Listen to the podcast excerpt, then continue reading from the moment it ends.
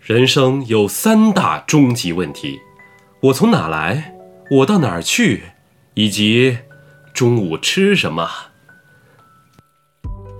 随着社会压力越来越大，许多人既没时间做饭，又由于中午休息时间短，也没时间出去吃，点外卖甚至成了一种理所当然的常规操作，或者说成了一种刚需。许多外卖店家为了省时间、质量统一可控，选择使用料理包，微波炉叮一下就好了。好处是卖家出单多，消费者也可以更快地拿到餐品。据统计，二零一九年我国料理包行业的市场规模达到了七十一亿元。有研究报告显示，我国目前的预制菜市场存量约为三千亿元，未来的六到七年市场规模有望达到万亿元。那么，这种料理包是否健康？长期使用是否有问题？如果不得不吃外卖，怎么点外卖比较健康？大家好，欢迎收听本期的健康速递，我是泽桥医生。我们今天来聊聊外卖到底该怎么吃。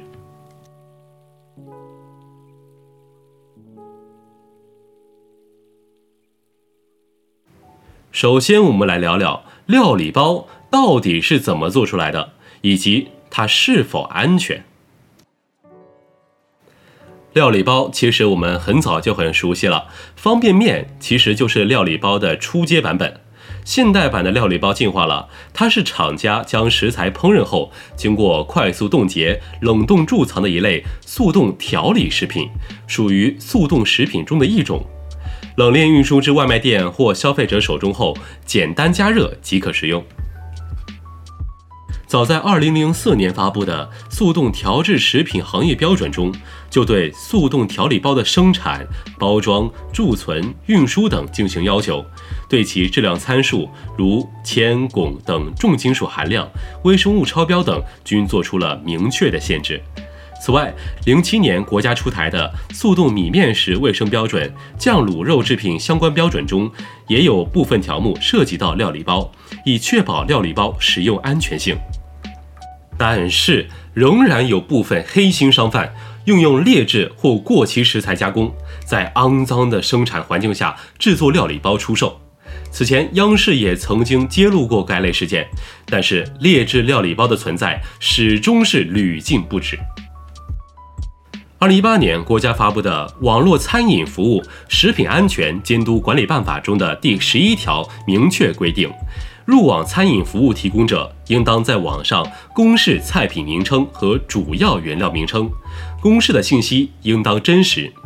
但是在料理包泛滥的今天，我们打开外卖软件，几乎没有店家会直接公开说明使用的是料理包，而是在原料栏上直接写料理包当中使用的原料名称，图片也是会误导消费者以为是现做的饭菜。料理包本身不是洪水猛兽，料理包的出现其实是现代社会发展当中必然会出现的事物。它的成本可控、味道统一、制作迅速，是中餐标准化非常完美的解决方案。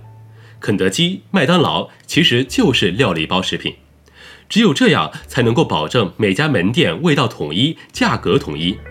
现在许多连锁餐厅也开始搭建起中央厨房，门店里不再需要厨房，统一由中央厨房供餐，这也是一种料理包。只要制作过程规范、安全卫生，料理包的安全性和卫生性能比许多餐饮馆子好得多。但是可悲的是，我们现在的市场上充斥着劣质料理包，让人防不胜防。那我们该如何避免点到劣质料理包做的外卖呢？首先，我们应该尽可能避免所有料理包热门的菜品，只需要上淘宝搜索一下，把这些菜品都拉黑，你就能够避免一半以上的劣质料理包了。其次，看里面的叶菜，劣质料理包里的青菜基本上叶绿素不稳定，过火就烂。以及早餐是料理包的重灾区，各种低价的包子、饺子、粥最好都不要买。这通操作下来，基本上可以躲过绝大部分劣质料理包了。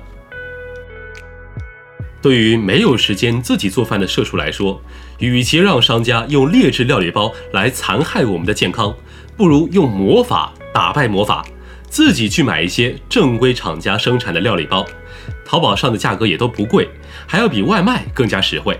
但是一定要从正规渠道、正规店家处购买。如果去超市买的话，应该要注意以下几个问题。第一点，要购买速冻食品，应到冷冻温度保持在零下十八摄氏度以下的冷冻陈列柜去购买。在普通柜台购买时，应挑选冷冻物坚硬而且形象完整的，同时包装袋内也没有破损的速冻食品。第二点。尽可能选择单体速冻和包装袋内冰霜少的食品，而且要看食品的颜色是否还保持原有的色泽。如果出现了色泽变化，说明食品已经变质了。第三点，注意食品的生产日期及检验合格证，生产日期较长或无检验合格证的食品最好不要购买。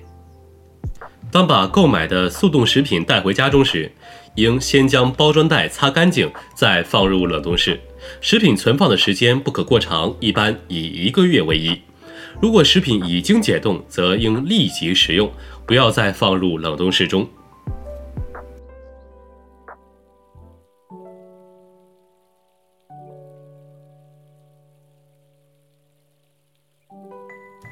好了，以上就是本期健康速递的全部内容。如果这期节目对你有帮助，请一定要为我们点个赞，这对我们很重要。有问题也可以在评论区里面与我们交流。我们下期再见，拜拜。